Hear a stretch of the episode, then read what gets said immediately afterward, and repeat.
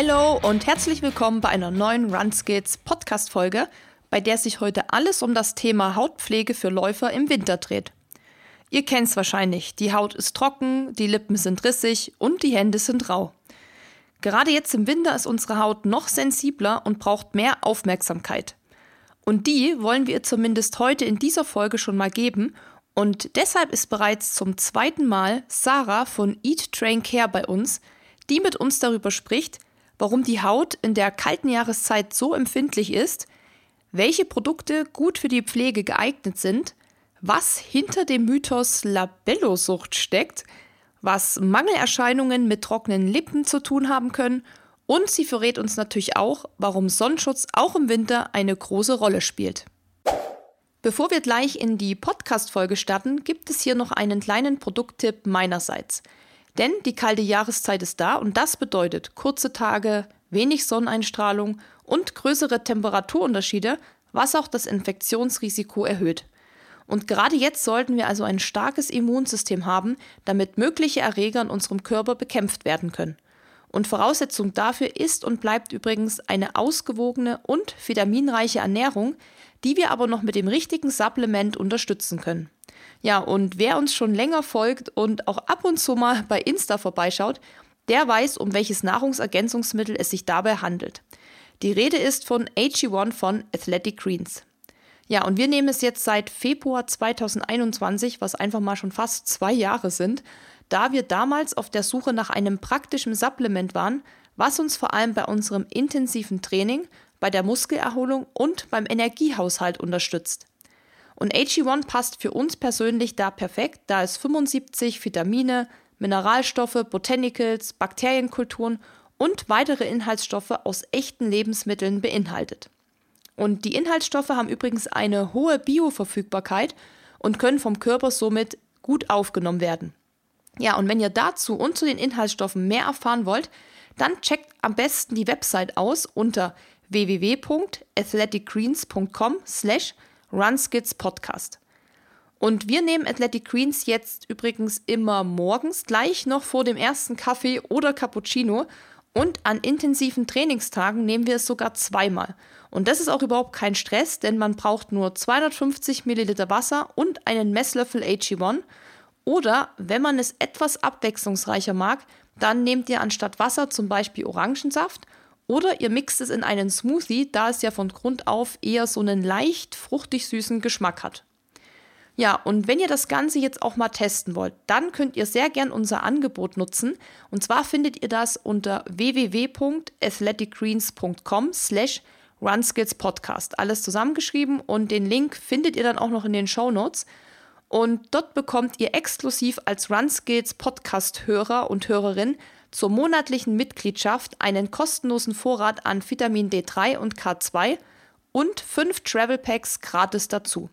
Und wenn ihr euch da jetzt unsicher seid, was diese Mitgliedschaft angeht, da braucht ihr euch gar keine Gedanken machen, denn es gibt eine 60 Tage Geld-Zurück-Garantie und ihr könnt die Mitgliedschaft jederzeit pausieren oder abbestellen.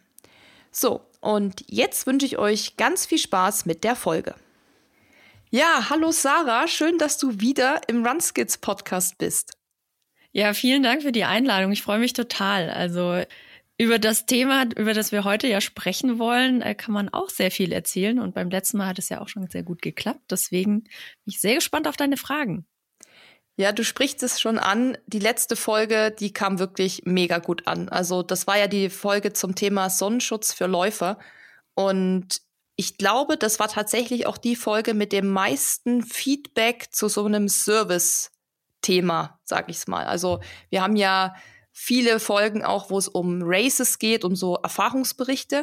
Da kommt natürlich immer total viel zurück. Aber bei diesen Service-Themen war das, glaube ich, die Folge, die am meisten durch die Decke gegangen ist.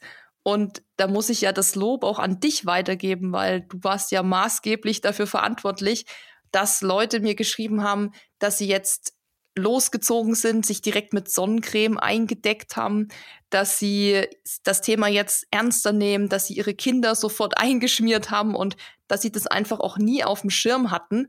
Und ja, deshalb danke nochmal für diese mega gute Folge. Ich glaube, das war ein richtig krasser Augenöffner für viele Leute da draußen.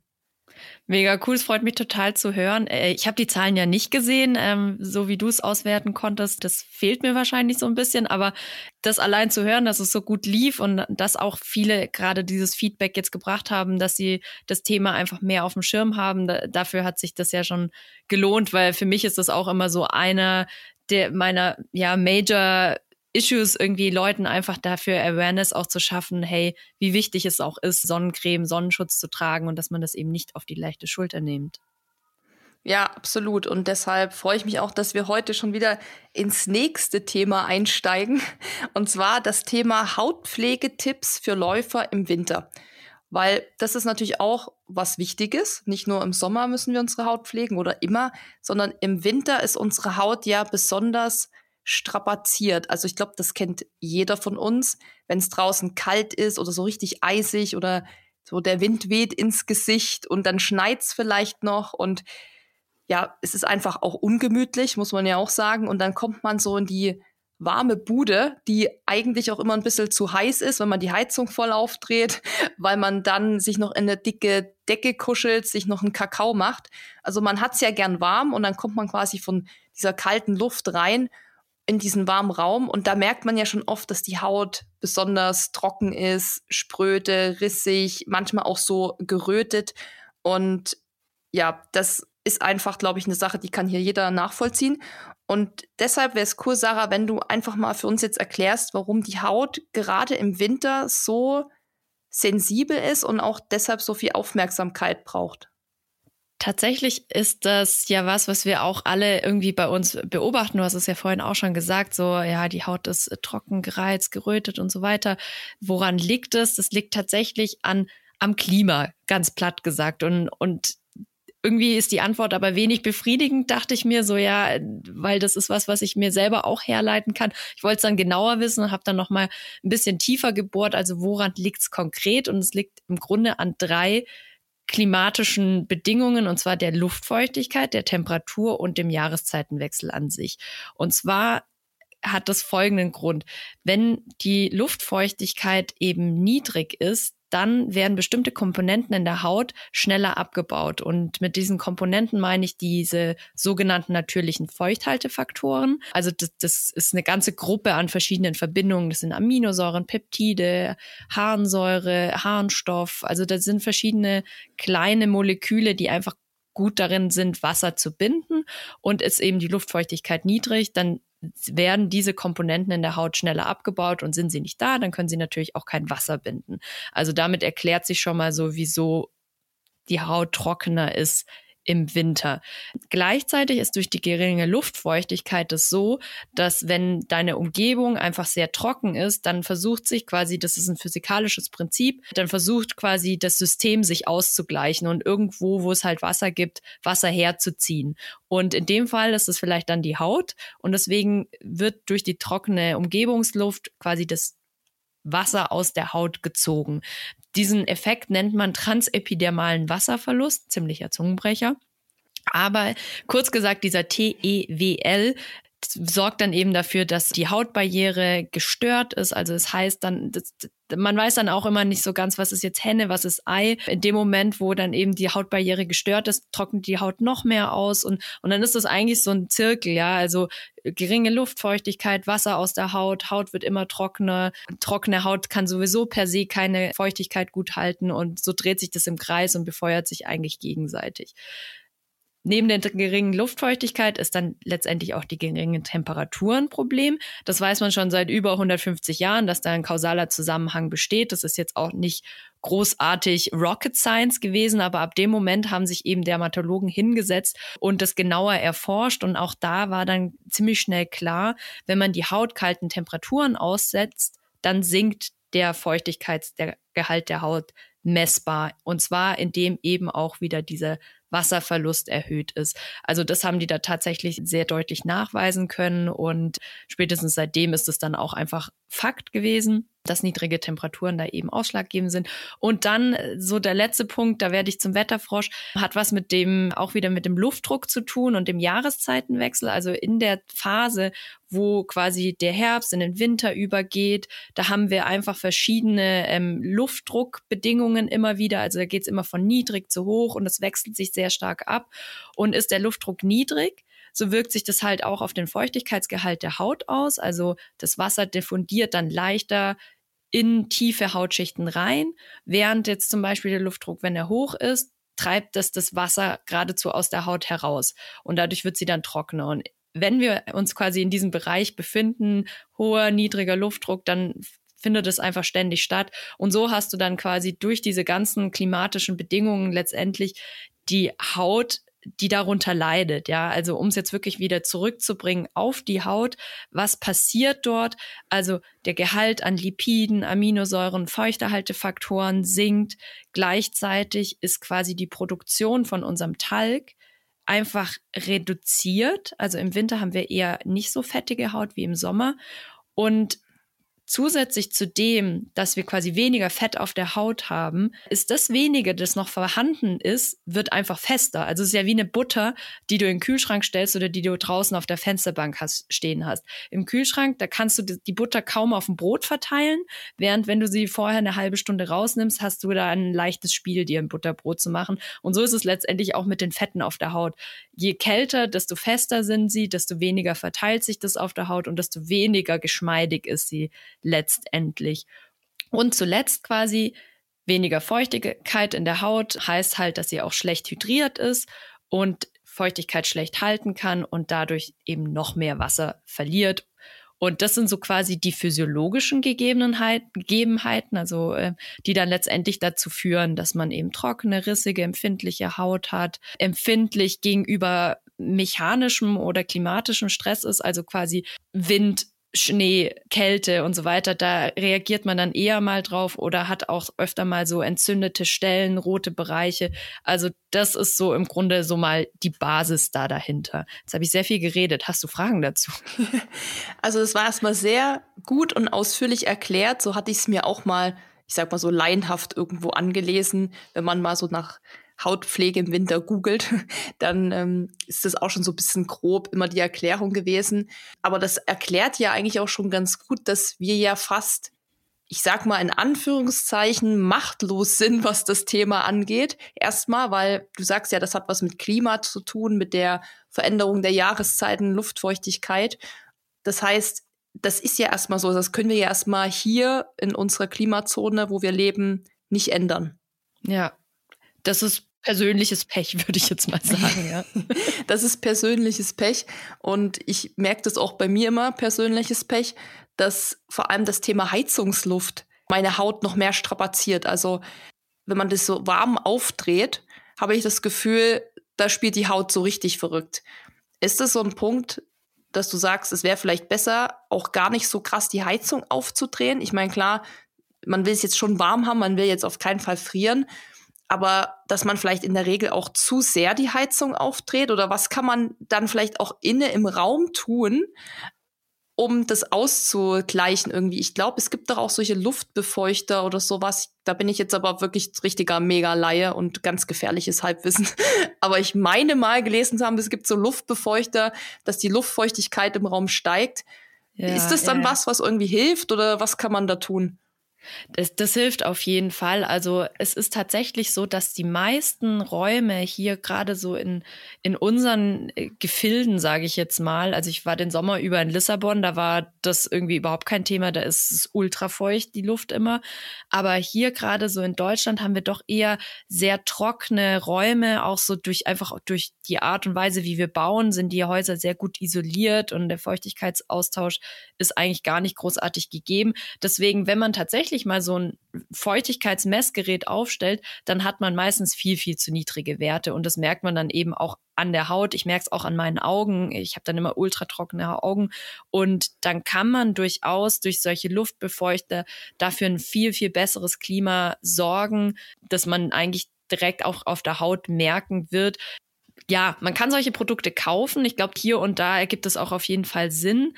Viele sagen dann auch immer so, na ja, macht doch nach dem Duschen die Badezimmertür auf, damit halt die feuchte Luft dann auch in die restlichen Räume sich verteilt, legt ein feuchtes Handtuch auf die Heizung, beim Pasta kochen irgendwie den Deckel runter machen oder keine Ahnung was. Damit wird man aber nachhaltig die Luft nicht befeuchten können, weil sich das dann relativ schnell auch wieder ausgleicht und verpufft. Deswegen, wenn man tatsächlich da sehr stark dazu neigt oder auch Probleme einfach im Winter hat, dann kann es durchaus Sinn ergeben, einen Luftbefeuchter sich zu organisieren. Und was du jetzt gefragt hast, sollen wir einfach weniger heizen und dann ist das Problem damit gelöst?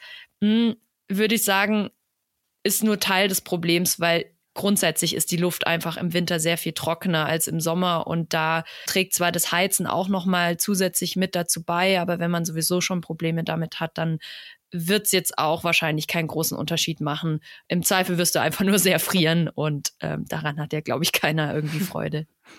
Nee, da hast du recht. Aber das Thema, was du gerade gesagt hast, mit feuchtem Handtuch und sowas auf die Heizung legen, das habe ich auch mal als Tipp bekommen, weil meine Pflanzen auch ein sehr erbärmliches Dasein führen bei mir. und meine Pflanzenfreundin, Grüße gehen raus an der Stelle, weil sie ist wirklich ein richtiger Pflanzennerd und kennt sich total gut aus, hat mir dann gesagt, ja, ähm, du musst mal irgendwie die Luftfeuchtigkeit in deinem Raum da in den Griff kriegen. Im Winter ist das halt immer ganz schlecht und häng doch mal irgendwie die Wäsche auf. Aber sie hat mir auch schon zu so einem Gerät geraten. Aber sie hat auch gesagt, ja, wenn du mal nasse Wäsche hast, hängt das dann mal so in die Nähe der Pflanzen. Das hilft schon mal so ein bisschen. Aber nachhaltig, wie du es gesagt hast, ist es ja nicht. Also ich kann aus eigener Erfahrung sagen, das geht mal für einen kurzen Moment, aber es ist tatsächlich nicht so, dass die Pflanzen jetzt irgendwie, weiß ich nicht, blühen und gedeihen deshalb. Und ja, das sieht man ja auch, dass auch eben Pflanzen, äh, die gerade aus tropischen Regionen kommen, auch darunter leiden und unsere Haut und ja, das ist scheinbar einfach ein Problem, was wir hier halt haben bei uns. Ja, auf jeden Fall, ja. Ja, gut, wollen wir doch gleich mal noch tiefer eingehen ins Thema Laufen und Hautpflege und Winter, weil wir sind ja alle auch im Winter draußen, weil wir wissen ja, richtige Läufer werden im Winter gemacht. Und das heißt, uns schreckt natürlich jetzt Schneesturm und Eiseskälte und alles überhaupt gar nicht ab. Wir gehen trotzdem raus. Und dann ist es natürlich bei den meisten so, zumindest bei mir, also ich spreche da vor allem aus eigener Erfahrung, dass wenn ich von so einem Lauf reinkomme und ich bin so richtig krass durchgefroren und ich zitter noch so halb, dann ist das erste, was ich mache, unter die Dusche gehen und ich dusche halt so richtig heiß. Also ich meine mit richtig heiß, ich verbrenne mich fast. Also es können nicht viele so heiß duschen. Und ich dusche dann auch sehr lang, weil ich halt ewig brauche, um wieder mich aufzuheizen. Und an sich ist das natürlich für mich erstmal so ein ganz gutes Gefühl. Aber ich meine mal gelesen zu haben, und das ist auch wieder Thema gefährliches Halbwissen, dass zu heißes Duschen schädlich für die Haut ist. Kannst du das bestätigen? Um es kurz zu machen, ja, das ist vollkommen richtig. Um es ein bisschen länger zu machen, kann ich dir auch den Grund dafür nennen. Und zwar hat das auch wieder was damit zu tun, dass du mit heißem Wasser ja Fett recht gut lösen kannst. Also nichts anderes passiert dann in der Haut. Also durch sehr heißes Wasser und dann womöglich noch in der Verbindung mit einem Duschgel oder einem Reinigungsprodukt wirst du Fette aus der Haut lösen. Und zwar auch die Fette, die du eigentlich ganz gern behalten möchtest und die dafür sorgen, dass deine Haut geschmeidig ist, dass die Hautbarriere intakt ist. Und äh, Stichwort Hautbarriere ist einfach super wichtig, wenn du Feuchtigkeit in der Haut behalten möchtest. Das ist quasi das System unserer Haut, das dafür sorgt, dass Feuchtigkeit sowohl in die Haut gelangt als auch raus und das im richtigen also in der richtigen Balance, also dass nicht zu viel rausgeht und dass auch genug in der Haut gehalten werden kann. Und die Komponenten der Hautbarriere sind einfach oft Lipide, Fette und wenn du die einfach durch heißes Duschen aus der Haut rauslöst, dann wird es wie so eine Mauer, die ganz löchrig wird und durch die du plötzlich halt durchpusten kannst oder durchschauen kannst und, und dann geht natürlich Feuchtigkeit einfach zwar sehr schnell in die Haut rein, aber auch genauso schnell eigentlich wieder raus. Also dieses Thema des Feuchtigkeit Haltens hast du dann damit quasi eingebüßt, wenn du die Lipide aus der Haut spülst, sozusagen. Also ist es besser, kälter zu duschen oder einfach den Duschvorgang extrem zu verkürzen? Ja, also ich mache es genauso wie du. Also ich komme vom Laufen und bin einfach die personifizierte Frostbeule und kann mir auch nichts Schöneres vorstellen, als lange zu duschen und richtig heiß, sodass das eigentlich wie so ein Dampfbad in meinem Badezimmer ist. Aber tatsächlich muss ich mich da auch echt immer an der eigenen Nase packen und sagen, hey, limitiere das Duschen aufs Minimum. Aufheizen kann ich mich auch später, indem ich mir irgendwie eine Wärmflasche mache und noch einen Liter Tee ähm, reinkipp so schön duschen ist und, und so geil sich das einfach auch anfühlt nach so einem Lauf.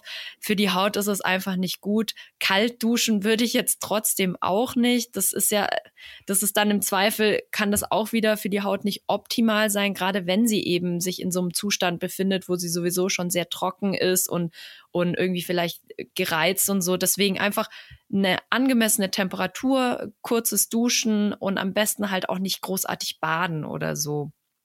Ja, das wäre nämlich meine nächste Frage gewesen. Wie sieht's denn mit diesen beliebten Schaumbädern aus? Da gibt's ja auch viele, die liegen dann mal so stundenweise, ich sag ja immer, in ihrem eigenen Saft. So.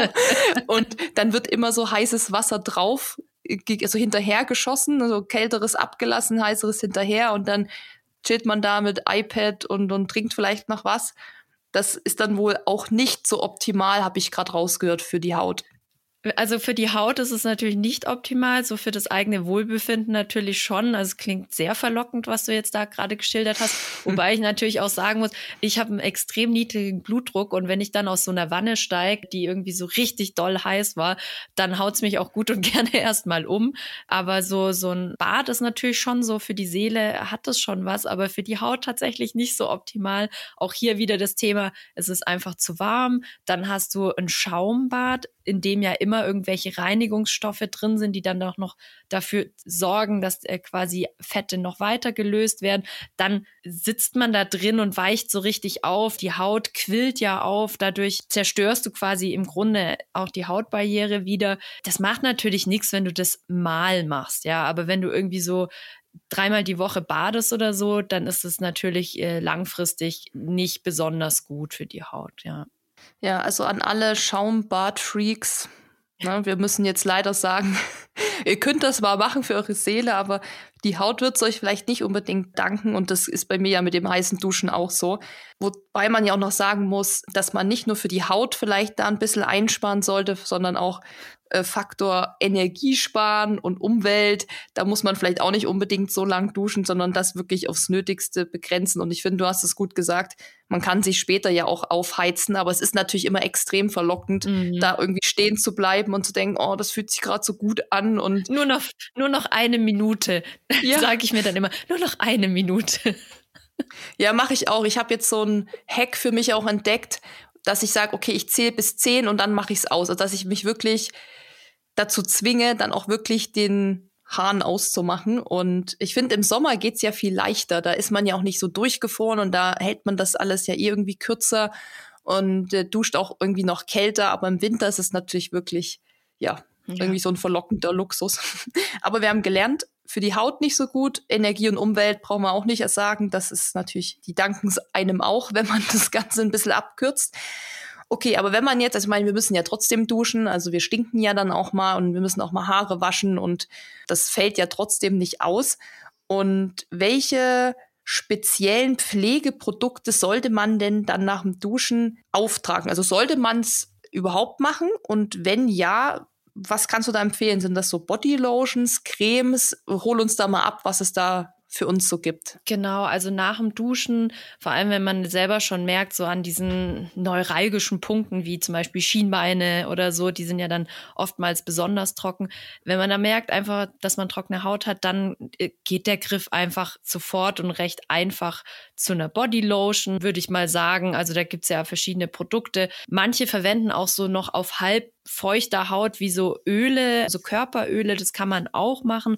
Aber ideal tatsächlich für die Haut ist eigentlich immer eine Lotion, weil die vereint eben sowohl Feuchtigkeit als auch Fettkomponenten. Und das ist ja genau das, was die Haut braucht. Also sie braucht nicht immer nur Öl oder immer nur Feuchtigkeit, sie braucht immer beides, weil eben die Haut auch genau aus beiden Komponenten besteht. Deswegen ist es recht einfach beantwortet, eine Bodylotion hinterher verwenden. Und was das jetzt für eine ist, das ist natürlich auch immer so ein bisschen persönlich abhängig. Mag man was, was irgendwie ein bisschen reichhaltiger ist oder eher irgendwas besonders leichtes? Im Grunde gibt's jetzt nichts, was man so richtig falsch machen kann. Ja, es geht auch immer so ein bisschen drum, was fühlt sich gut an. Willst du hinterher irgendwie eine, eine enge Leggings anziehen, dann ist es natürlich immer voll der Pain, wenn du so eine richtige speckige Bodylotion hast, da kommst du ja nicht mehr rein. Und keine Ahnung, dann gibt's aber auch so ganz leichte Cremes, wo, wo manche dann sagen, ah, das ist mir dann auch einfach zu wenig. Also da muss man einfach so ein bisschen für sich rumprobieren. Ich würde immer irgendwie empfehlen, eine Bodylotion zu nehmen, die jetzt auch nicht so doll beduftet ist. Also weil auch hier wieder das Thema im Winter ist die Haut einfach empfindlicher und im Winter würde sie zum Beispiel auch auf bestimmte Duftstoffe dann eher mal reagieren, also auch wieder mit Rötungen, Reizungen. Deswegen lieber minimal beduftete Lotions verwenden oder sogar komplett unbeduftete. Da gibt's ja auch in den einschlägigen Drogeriemärkten, auch von den Hausmarken, sehr gute Produkte, die auch gar nicht viel kosten. Es geht in dem Moment auch wirklich nicht drum, da ultra fancy Produkte zu haben mit weiß nicht welchen Wirkstoffen drin. Es geht einfach wirklich nur um die Bereitstellung von Fett und Feuchtigkeit in der richtigen Kombination. Und da kann man eigentlich fast nichts falsch machen. Also ob es jetzt so, so eine Standard Body Lotion von Balea ist beispielsweise, da gibt's diese Balea Med Serie, kann immer darauf achten, dass vielleicht sowas drin ist wie Urea, also Harnstoff. Das ist eben so einer dieser natürlichen Feuchthaltefaktoren der Haut, die in der, äh, im Winter eben oft fehlen. Ansonsten einfach so drauf achten, dass da halt so ein paar beruhigende Inhaltsstoffe vielleicht mit drin sind. Panthenol, Vitamin E und ja, aber ansonsten kann man, wie gesagt, nicht viel falsch machen. Also ich greife meistens zu ganz basic Produkten, sei es jetzt von Balea oder auch Neutrogena, hat auch ganz coole ähm, easygoing äh, Feuchtigkeitspflegen. Aber dann gibt es natürlich auch noch so fancy Sachen, wenn man zum Beispiel noch bestimmte zusätzliche Anliegen hat. Wenn man zum Beispiel besonders schuppige Haut hat, dann könnte man zum Beispiel eine Bodylotion nehmen, in der noch Salicylsäure mit drin ist. Da greife ich zum Beispiel oftmals zu einem Produkt von Paula's Choice mit eben BHA. Das ist eben die, die Kurzform für Salicylsäure, Beta-Hydroxy-Acid heißt es auf Englisch. Oder ähm, wenn man es besonders hautberuhigend haben will, kann man nämlich darauf achten, dass irgendwie dieser Stoff Niacinamid in der Creme mit drin ist, was aber sowieso fast in allen drin ist. Aber wenn man einen besonders hohen Anteil haben wollen würde, könnte man auch bei Paula's Choice gibt es inzwischen ein bestimmtes Body Treatment in die Richtung oder auch von ähm, jetzt fällt mir der Name nicht richtig an. Ich glaube, es heißt Dr. Jetzke Ulte oder sowas. Die hat auch eine Bodylotion, die ich echt cool finde, aber da ist vielleicht eher so ein Weihnachtsgeschenk, was man sich mal auch schenken lässt, weil die dann doch ein bisschen teurer ist, also nicht wahnsinnig teuer, aber so ein jetzt nichts, was man sich für fünf Euro beim DM oder so kauft. Ja, super. Da hast du meine nächste Frage ja schon beantwortet, nämlich nach den Produktempfehlungen, die ich dich ja immer frage. Du hast ja schon ein paar genannt, also wirklich von Balea bis zu dem letzteren, was vielleicht eher ein Weihnachtsgeschenk ist. Wir können die Produkte einfach wieder in den Show Notes verlinken. Ne? Sarah, du schickst mir dann Fall. einfach die Links zu. Da könnt ihr euch einfach mal durchstöbern und vielleicht sucht ja eh noch jemand ein Weihnachtsgeschenk, dann perfekt, dann haben wir jetzt hier gleich eine Idee noch gedroppt.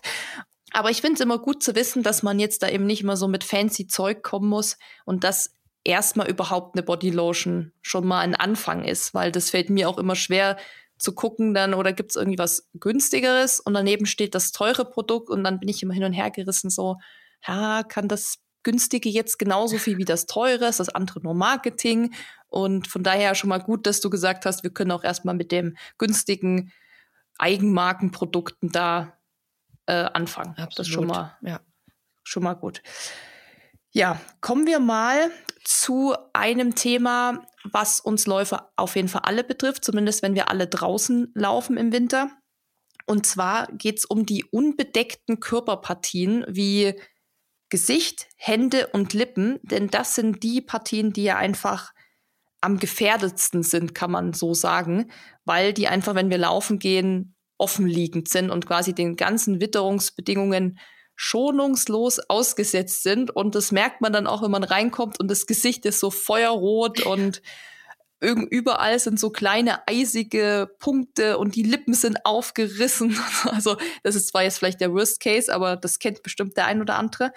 Und ich habe mal diese drei Partien, diese Gesichtspartien in drei Teile geteilt, dass wir einfach mal über jede einzelne Körperpartie nochmal gesondert sprechen, weil die höchstwahrscheinlich auch gesonderte Pflege brauchen.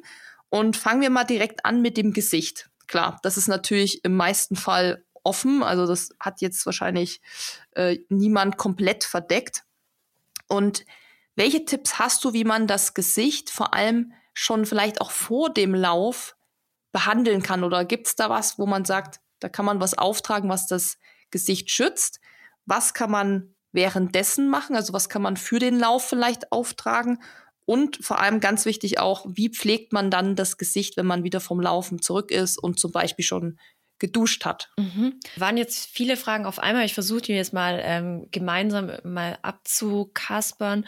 Erstmal würde ich das Gesicht gern nochmal in zwei Teile teilen, und zwar Gesicht und Lippen. Und zwar aus welchem Grund?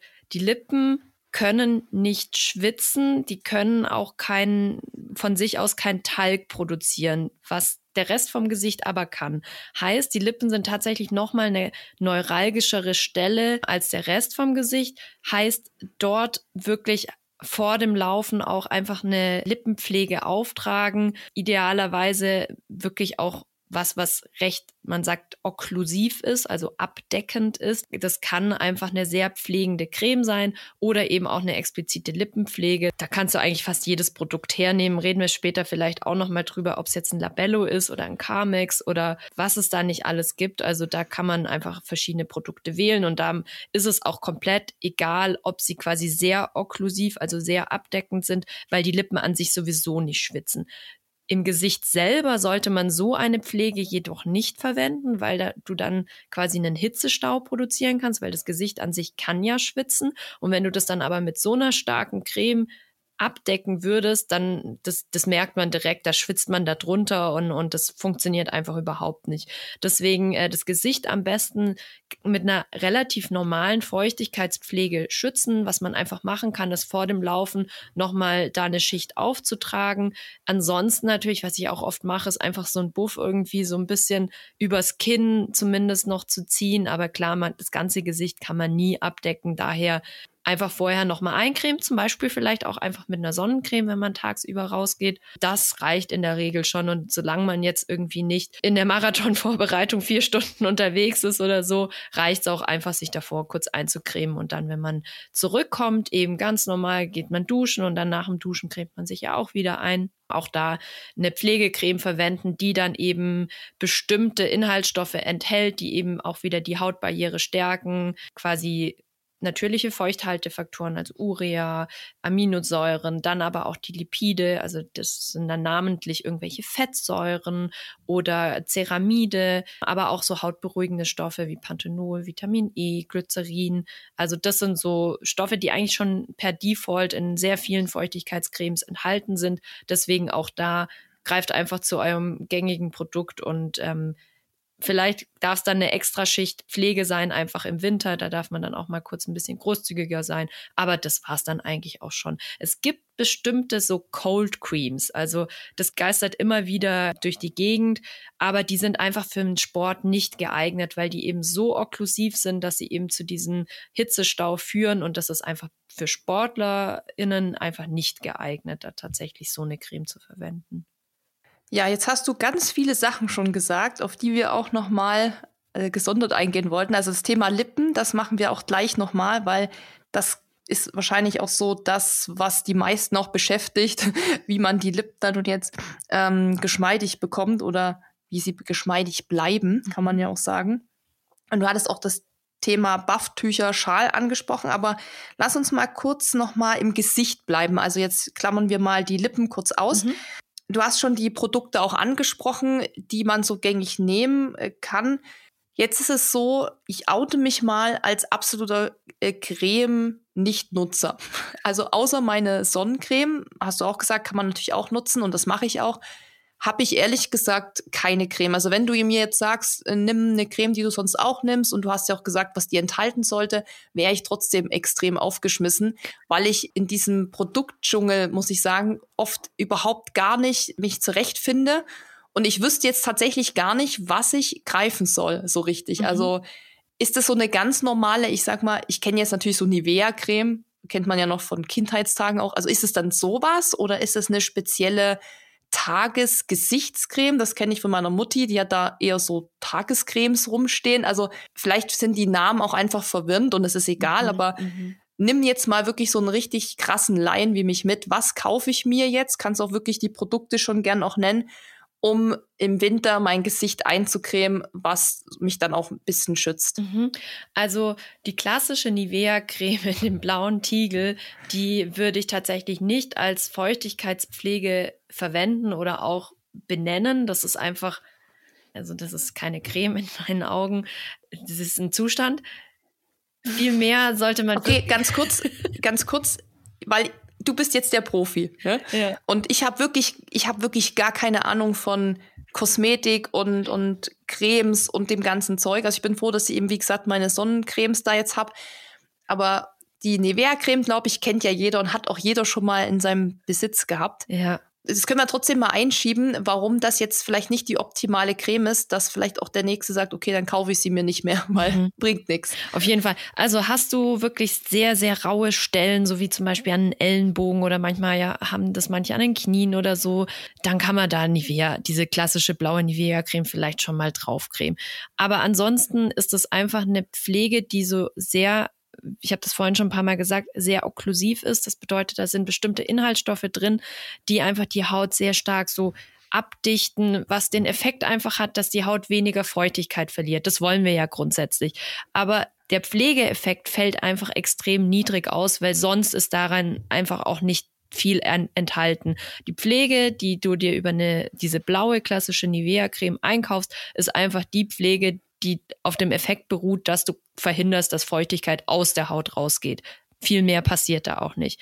Das heißt also, wenn du wirklich irgendwie deiner Haut was Gutes tun willst oder sie wirklich auch aktiv pflegen willst und nicht nur einfach über dieses physikalische Prinzip der Unterbindung eine, eines Feuchtigkeitsverlustes, dann greift man eher zu klassischen Feuchtigkeitscremes und unter den Feuchtigkeitscremes ist eine Tagescreme quasi so eine eigene Kategorie. Eine Tagescreme ist in der Regel eine Creme, die noch einen Lichtschutzfaktor enthält. Deswegen wird sie tagsüber verwendet und nicht abends, weil du abends nun mal keinen Kontakt mit der Sonne hast und deswegen auch keinen Lichtschutzfaktor benötigst. Aber grundsätzlich ist es eigentlich komplett egal, ob du eine Nachtcreme oder eine Feuchtigkeitscreme verwendest. Es geht auch hier wieder drum, einfach eine Creme zu finden, mit der du zurechtkommst und die dir gut tut. Und auch da würde ich einfach immer einfach auf das Label achten. Feuchtigkeitscreme, das ist das Einfachste und das bekommt jeder hin.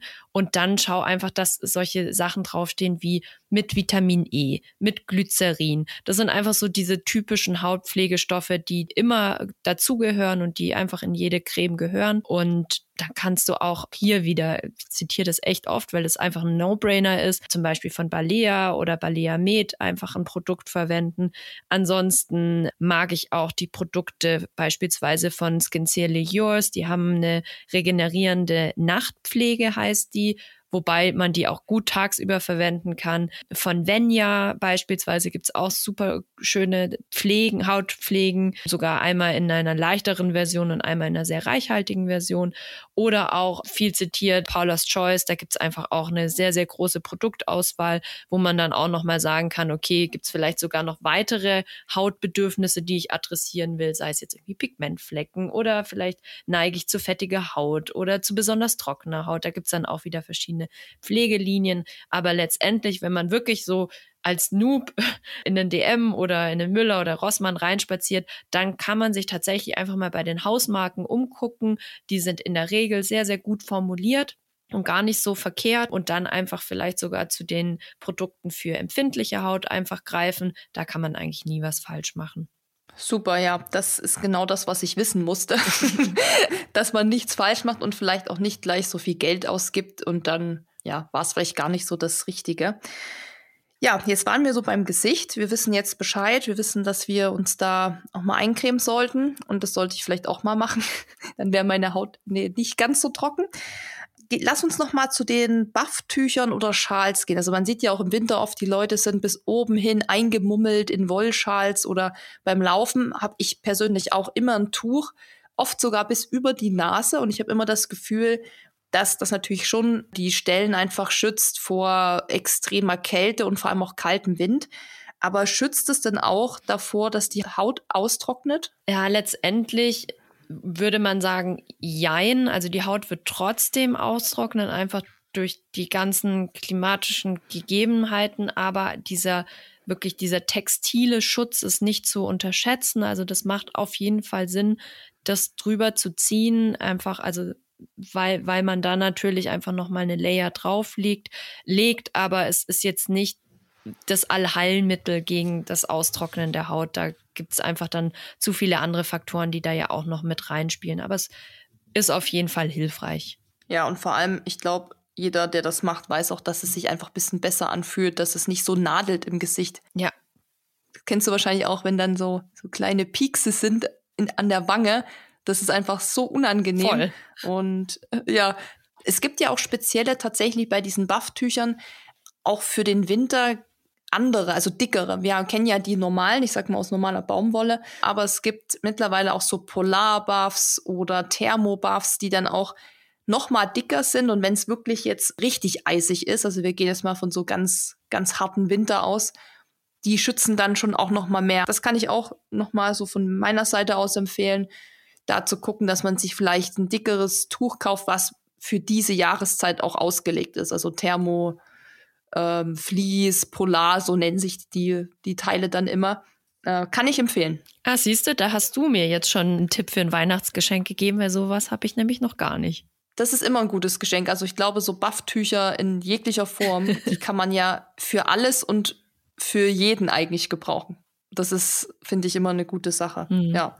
Also habt ihr schon zwei Geschenktipps. Wir hatten einmal die Body Lotion und wir hatten jetzt schon das Thermo-Polar-Fleece-Bufftuch. Da fühlt sich langsam der Weihnachtskorb. Ja, jetzt springen wir noch mal zurück auf das Thema Lippen. Da hast du ja schon mal angefangen, ein paar Sätze dazu zu sagen. Und ich glaube, das ist ja wahrscheinlich auch für mich immer das Thema Lippen. Da geht gar nichts bei mir. Also ich habe im Sommer Probleme mit Lippen. Die sind immer so äh, aufgerissen, sagt man das, so, so spröde, mhm. rissig. Mhm. Und wenn ich zu, wenn so viel Sonne drauf kommt, dann fangen die an zu pulsieren tatsächlich. Dann tun die auch von innen wirklich weh. Also das ist mega unangenehm. Und im Winter habe ich das so krass nicht, aber sie sind halt trocken und spröde. Mhm. Und du meintest ja schon, da gibt es eine spezielle Pflege, aber hol uns da jetzt noch mal kurz ab. Was trage ich da am besten auf? Weil Thema Lippenbalsam Schrägstrich Labello soll ja angeblich nicht so gut sein. Dieser Mythos kursiert ja rum, dass wenn man zu viel davon nimmt, wird man abhängig und die Lippen werden nur noch trockener. Aber was nehme ich denn jetzt, um die Lippen zu schützen und keine rauen Lippen mehr zu haben? Vor allem jetzt eben im Winter. Mhm. Also bevor wir vielleicht auf die Produkte gucken, so zwei Sätze vorab. Das eine hatte ich ja schon mal gesagt, die Lippen sind einfach sehr anfällig, weil sie von sich aus keinen Teig produzieren und, und deswegen schon dazu tendieren, eher mal trocken zu sein. Die zweite Sache ist immer so, wenn man permanent trockene Lippen, rissige Lippen hat, dann vielleicht wirklich mal in Gang auch kurz zum Hausarzt, zur Hausärztin, um einfach mal checken zu lassen, stimmt irgendwie auch mit dem Vitaminlevel alles oder hat man vielleicht einen Eisenmangel, B12-Mangel. Das sind so Sachen, die da eventuell mit reinspielen können und sich da an den Lippen ganz häufig zeigen, wenn man da eben einen Mangel hat. Also auch was, was gar nichts mit der Hautpflege erstmal zu tun hat. Viele tendieren dazu, sich ständig die Lippen zu lecken, also mit der Zunge drüber zu gehen. Auch das ist natürlich was, was kurzfristig erstmal Erleichterung verschafft, aber indem man das ständig wieder befeuchtet, erhöht man dann auch wieder ähm, das trocknet dann wieder an, dann befeuchtet man es wieder und dann hat man da auch so einen Teufelskreis, der das dann eher noch trockener macht. Und da wiederum kommen wir dann zur Pflege. Letztendlich ist es so, wenn irgendwas auf den Lippen liegt, dann wird man nicht anfangen, sie auch ständig irgendwie wieder zu befeuchten und abzulecken. Deswegen sind auch Lippenprodukte oftmals sehr, sehr reichhaltig und liegen auch auf. Und das ist ja teilweise ja auch erwünscht, weil das dann irgendwie auch sehr gepflegt aussieht.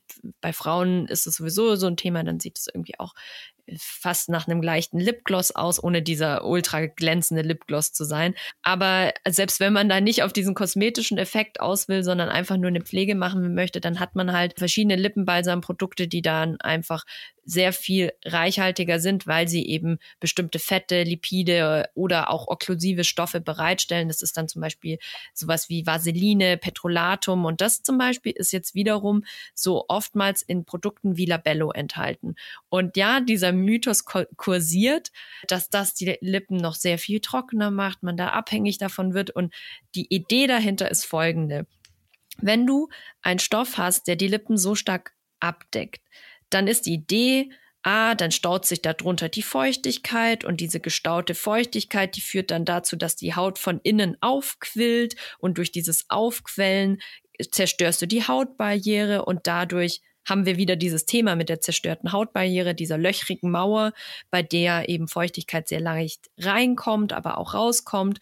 Und indem du halt Labello benutzt, provozierst du das und letztendlich hast du einfach nur eine zerstörte Hautbarriere, die du einfach permanent pflegen und pampern musst. Und deswegen greift man immer wieder zum Labello.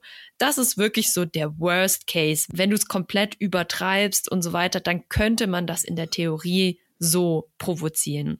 In der Praxis ist es aber was, was eigentlich so nicht stattfindet. Deswegen ist und bleibt es eigentlich ein Mythos. Ähm, viele greifen einfach sehr viel zum Labello. Ich selber mache das auch, aber das hat eigentlich nichts damit zu tun, dass ich danach süchtig wäre oder dass meine Haut kaputt wäre, sondern es ist einfach eine Gewohnheit. Also mit Sucht hat es so de facto nichts zu tun. Letztendlich ist es egal, ob man Labello benutzt, ein Carmex oder eine Feuchtigkeitscreme. Eine Feuchtigkeitscreme wäre vielleicht einfach nicht das Richtige, weil es viel zu wenig ist. Das ist einfach nicht das, was die Lippen in dem Moment brauchen. Das wäre sofort eingezogen und wieder weg. Pflegeeffekt relativ gering. Deswegen, wenn ein Labello dir hilft, gibt es keinen Grund, den nicht zu benutzen. Dass es auch vielleicht andere oder bessere Produkte gibt, ist aber auch unstrittig. Gerade wenn du beschreibst, dass du sehr, sehr rissige Lippen hast, dann würde ich teilweise vielleicht einfach eine Bepanthen verwenden. Also das ist auch eine ganz klassische Pflege, die man einfach auf die Lippe, Lippen geben kann und die da auch einen guten Pflegeeffekt haben und außerdem auch dafür sorgen, durch den, durch den enthaltenen Inhaltsstoff Panthenol da auch so ein bisschen Ruhe reinzubringen und das Ganze so zu beruhigen. Mhm. Ist denn ein Labello oder ein Lippenbalsam aus der Apotheke besser als ein Labello? Ähm, nee, nicht unbedingt. Also grundsätzlich ist die Basis äh, irgendwo immer sehr, sehr ähnlich. Also entweder gehen sie halt so in diese Richtung der Vaseline Petrolatum Geschichte, also so diese okklusiver auf Mineralölbasis oder sie setzen komplett auf pflanzliche Öle und Wachse. Also sei es jetzt irgendwie so Bienenwachs ist oftmals mit drin oder irgendwelche dicken Pflanzen, fette Öle, Shea Butter und solche Geschichten. Also da gibt's diese zwei Lager und im Grunde sagen immer die einen, ja, das ist total schädlich, Produkte auf Mineralölbasis zu verwenden und du darfst nur die Pflegeöle, die natürlichen verwenden, aber letztendlich ist es der Haut egal, muss man ganz ehrlich sagen. Die kann ja nicht unterscheiden, ob jetzt ein Stoff natürlich ist oder ob er quasi irgendwo synthetisch gewonnen wird. Es geht einfach rein um äh, den kosmetischen Effekt, den du erzielen möchtest. Ja, und dann vielleicht auch so ein bisschen, was man selber auch genau gern haben möchte, weil gerade wenn du sagst, vieles dann auf pflanzlicher Basis, das ist ja auch oft der Trend, dass es dahin geht und sagt dann, ja, Shea Butter kenne ich auch tatsächlich. Das ähm, ist so ein Begriff, der kommt ja immer mal wieder. Da denke ich, oh ja, das hört sich gut an. ähm, weil ich habe mal tatsächlich einen Lippenpflegestift auch aus der Apotheke gekauft, der natürlich auch deutlich teurer war. Das hat bestimmt acht Euro gekostet oder so. Mhm. Mein Problem ist nur leider, dass ich diese ich nenne sie mal Labellos, stellvertretend für alle Lippenbalsamstifte. Diese Labellos, ich verliere die einfach immer. Also es ist wie verhext. Erst jetzt bei unserem Wüstenlauf war das für mich das wichtigste Utensil. Ich wusste, wenn ich nichts für meine Lippen habe, dann werden die brennen, dann tun die weh, dann wird das richtig unangenehm. Was passiert? Susan Lehmann verliert am zweiten Tag mitten in der Wüste ihren scheiß Labello.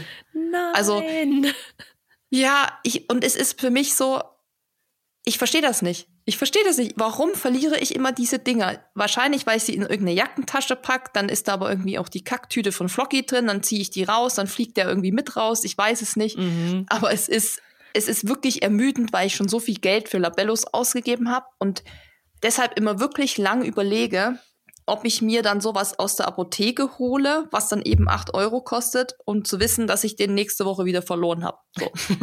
und klar, das ist natürlich auch ein bisschen eigene Dummheit, dass man es verliert, aber auch so ist natürlich die Frage einfach, reicht eben auch der Labello, beziehungsweise es gibt ja dann auch wieder von Balea, meine ich, und mhm. diesen ganzen Eigenmarken. Das reicht absolut. Das reicht absolut. Ich glaube, das ist aber auch so dieses grundsätzliche Problem von, Produkten, die zwar schon was kosten, aber so günstig sind, dass man halt nicht so hinterher ist, wenn also ich kenne das irgendwie so von Haargummis oder diesen Haarklammern. Ja, wie viel von denen hat man rumfahren und denkt sich immer so, ah ja, ist ja eh nicht so teuer, ist nicht so tragisch, wenn ich die mal verliere. Und bei Labellos ist es im Grunde ja ganz ähnlich. Also die kosten vielleicht schon mal was, aber jetzt auch nicht die Welt und deswegen ist man vielleicht da ein bisschen nachlässig.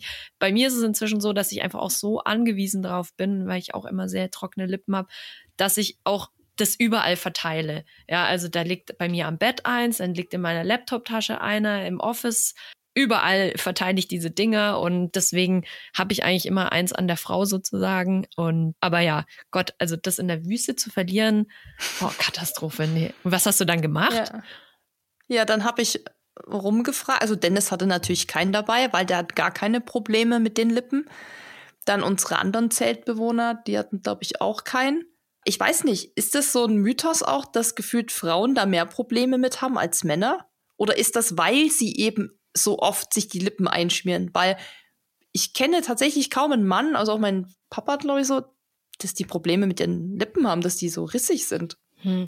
Also klar, gerade dieses rissige Lippenthema, wenn es auf einem bestimmten Nährstoffmangel beruht, dann ist es natürlich bei Frauen sehr viel häufiger. Gerade Eisenmangel ist bei Frauen ja echt ein, eher ein Thema als bei Männern und deswegen auch dieses Symptom trockene Lippen bei Eisenmangel, das ist schon sehr häufig. Also deswegen kann das natürlich eine gewisse Korrelation haben. Auf der anderen Seite, ich kenne tatsächlich schon auch viele Männer, die ohne Lippenpflege nicht aus dem Haus gehen, weil die eben auch das Problem haben. Aber vielleicht sind auch manche einfach da so sehr besonders leidensfähig oder sagen, ah, ich brauche das alles nicht. Also auch Männer überhaupt mal dazu zu bekommen, eine Tages- oder eine Gesichtscreme zu verwenden, ist ja auch schon so ein Thema, obwohl du schon meterweit entfernt siehst. Digi, komm, dir wird's echt gut tun, wenn du da mal was machen würdest. Also, nee, das brauche ich alles nicht. Und so höre ich dann schon auch oft, aber ähm, ja, vielleicht ist es da ja auch so ein Thema, weshalb die nicht so oft äh, eine Lippenpflege bei sich tragen. Ich weiß es nicht. Aber ja, das können ja mal die Hörer hier, die männlichen Hörer, können ja mal Feedback da lassen, wie das bei denen so ist. Also ich weiß es ja auch nur so von Dennis, dass der so mit dieser ganzen Hautpflege, Lippen, da, genau wie du gerade gesagt hast, irgendwie gar nichts so am Hut hat. Immerhin nutzt er die Sonnencreme, dank ja, mir. Sehr gut. Und dann sage ich, das ist schon mal, ich sag mal, mit das Wichtigste und den Rest, das muss er dann selbst wissen. er ist ja schon alt genug. Okay, dann gehen wir mal zum nächsten Körperteil, was beim Laufen auch noch recht lange Zeit ungeschützt bleibt, bis es dann irgendwann so kalt wird, dass man wahrscheinlich Handschuhe anzieht und das sind nämlich die Hände.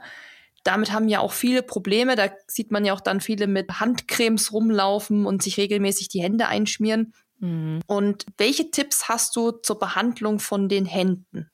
Auch hier einfach wahrscheinlich die Prophylaxe einfach schon recht wichtig, weil wenn die Hände erstmal so richtig trocken sind, dass man schon so merkt, so, oh, die spannen richtig und man will unbedingt sich die Hände eincremen, dann ist eigentlich schon das Zeichen dafür, dass es schon sehr, sehr trocken alles ist. Deswegen ruhig auch mal schon frühzeitig irgendwie Handcremes verwenden.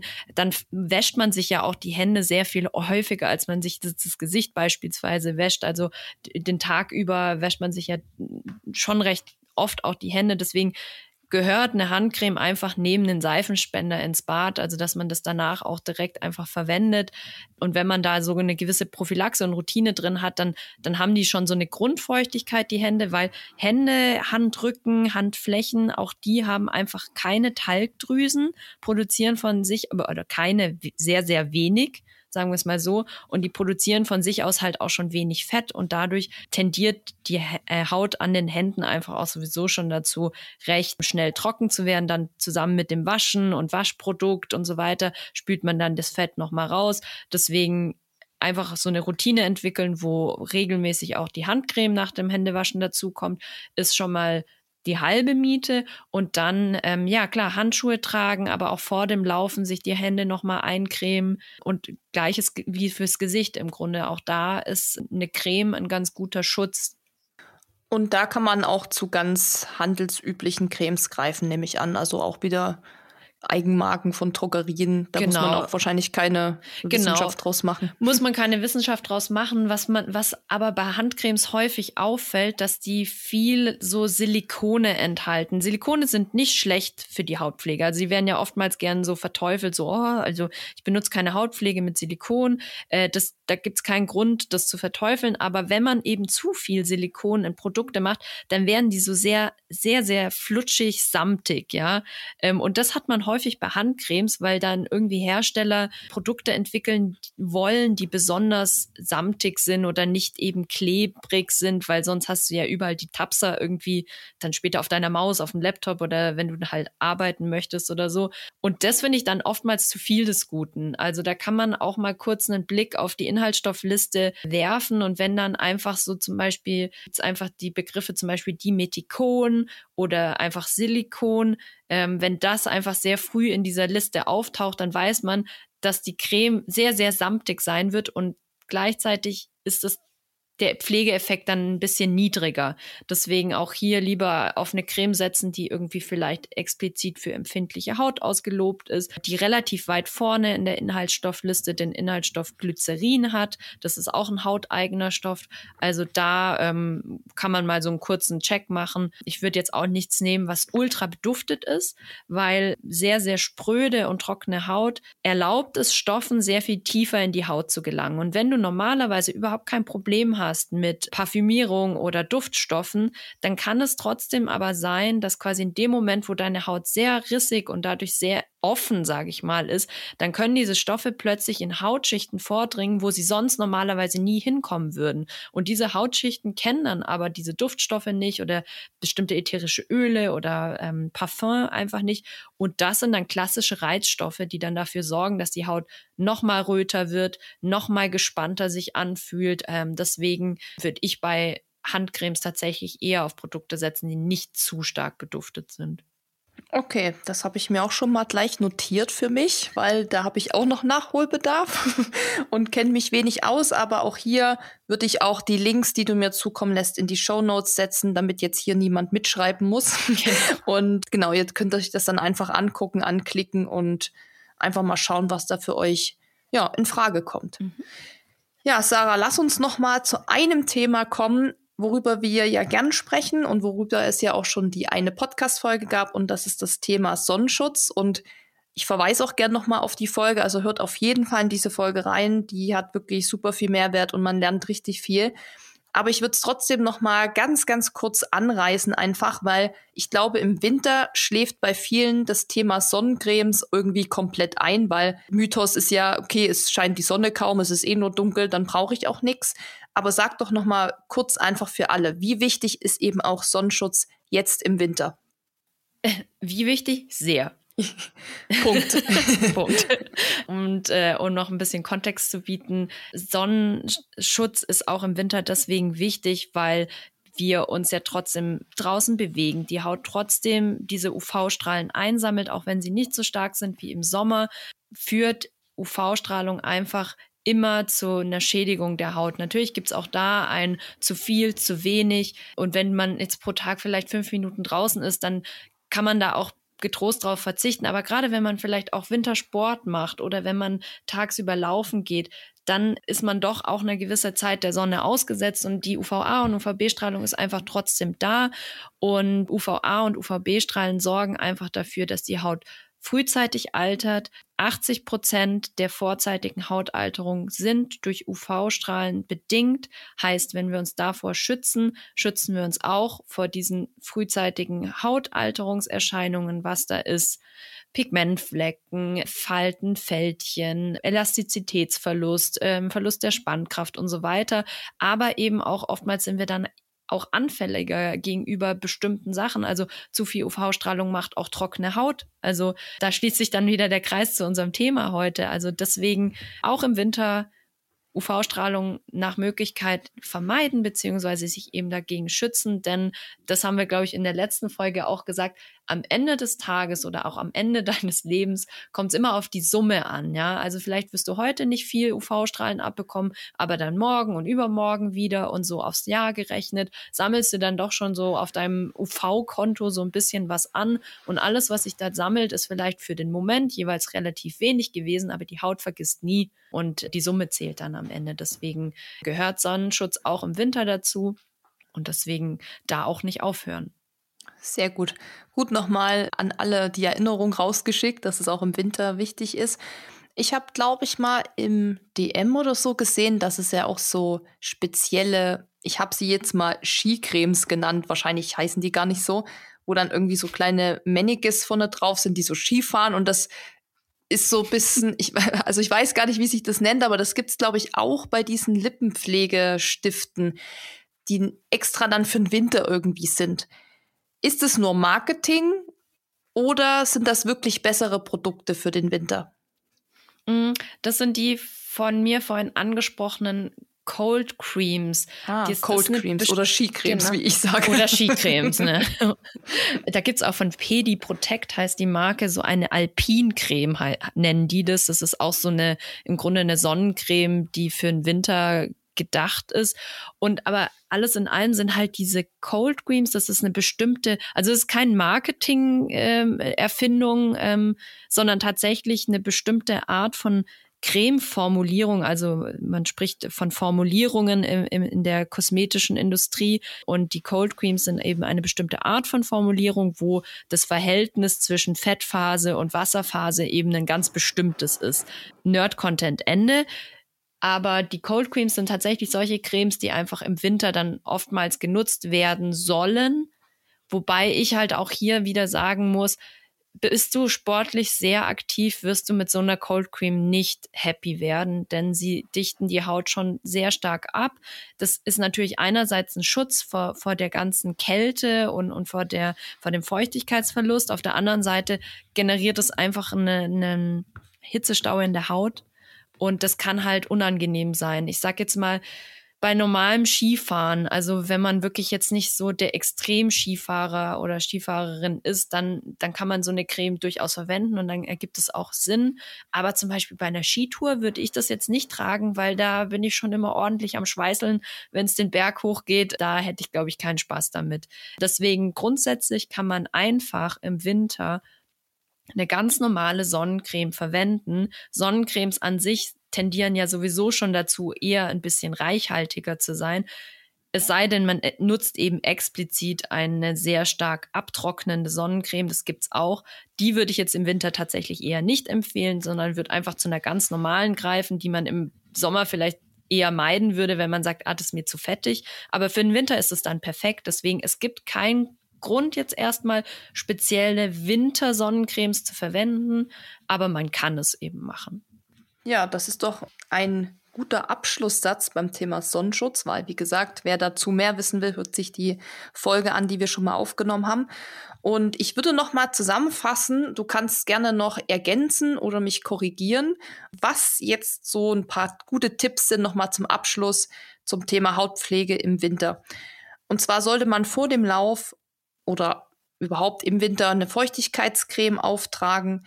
Ein Bufftuch während des Laufs ist auf jeden Fall nicht verkehrt, also es kann nicht schaden.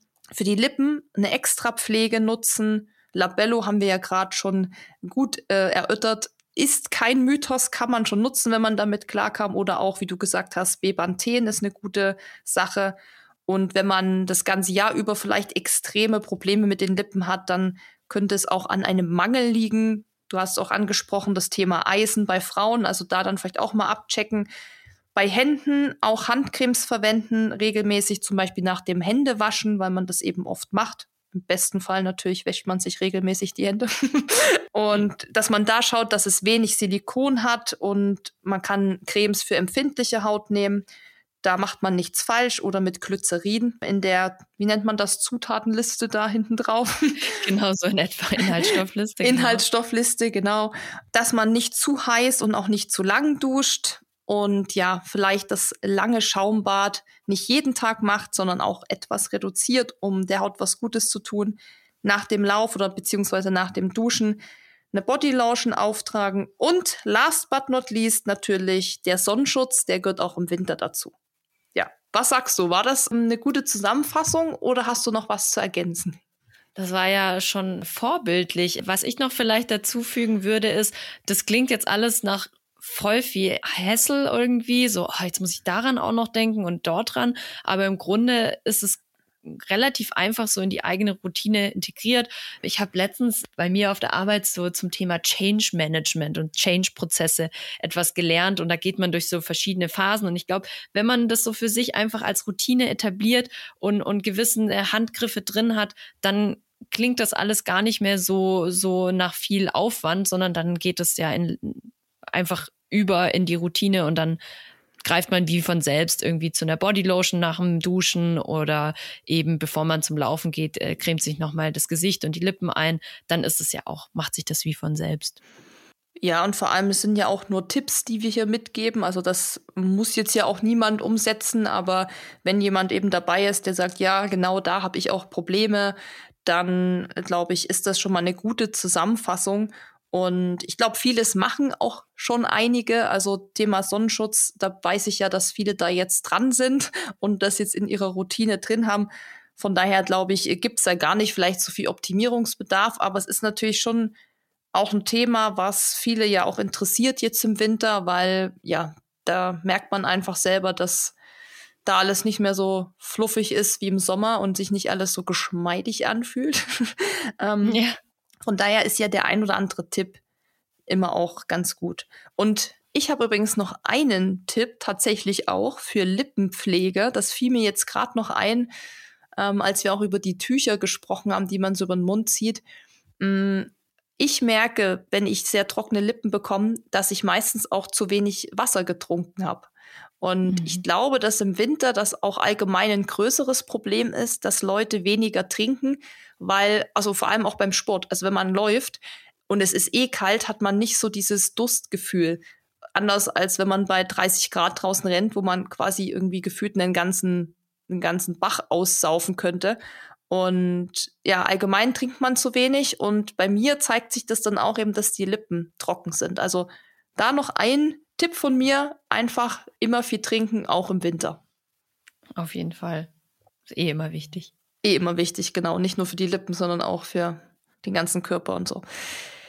Gut, Sarah, ich glaube, wir haben's. Wir haben das Thema heute, ja, gut besprochen. Wir haben viele Tipps, wir haben viele Infos von dir bekommen und ja, die ganzen Tipps für Pflegeprodukte deinerseits, die packe ich, wie gesagt, in die Show Notes. Also checkt die unbedingt aus. Da findet ihr Sarahs Megatipps.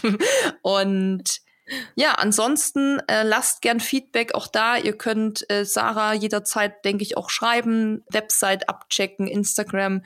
Da könnt ihr bei ihr auch viel Wissenswertes äh, sehen auf ihrem Instagram-Kanal. Da macht sie sehr viel mit Mehrwert. Also es lohnt sich da auch so oder so vorbeizuschauen oder sie anschreiben. Was auch immer. Wir freuen uns immer über Feedback und dann würde ich mich an dieser Stelle bei dir bedanken, Sarah, dass du zum zweiten Mal schon hier warst. Und ja, hoffe, dir hat's auch ein bisschen gefallen und ähm, auf jeden Fall. Sonst wäre ich ja nicht nochmal gekommen. Und ja, vielen Dank auch für die Einladung. Und genau, Call to Action geht raus. Wenn es Fragen gibt, schreibt mir einfach. Ähm, ich bin da auf jeden Fall gut erreichbar. Super, das ist doch ein perfekter Abschlusssatz. Und dann wünsche ich dir erstmal noch einen schönen Tag und ich hoffe, wir sehen uns, hören uns, schreiben uns später. Wunderbar. Bis dann. Bis Tschüssi. dann. Tschüss. Wenn dir dieser Podcast gefallen hat, hinterlass uns eine Bewertung und abonniere diesen Kanal, damit du auch in Zukunft keine Folge mehr verpasst. Für noch mehr Motivation und Trainingstipps folge uns auf Instagram unter dem Namen RunSkills sowie auf Facebook und Pinterest oder besuche unsere Website www.runskills.de.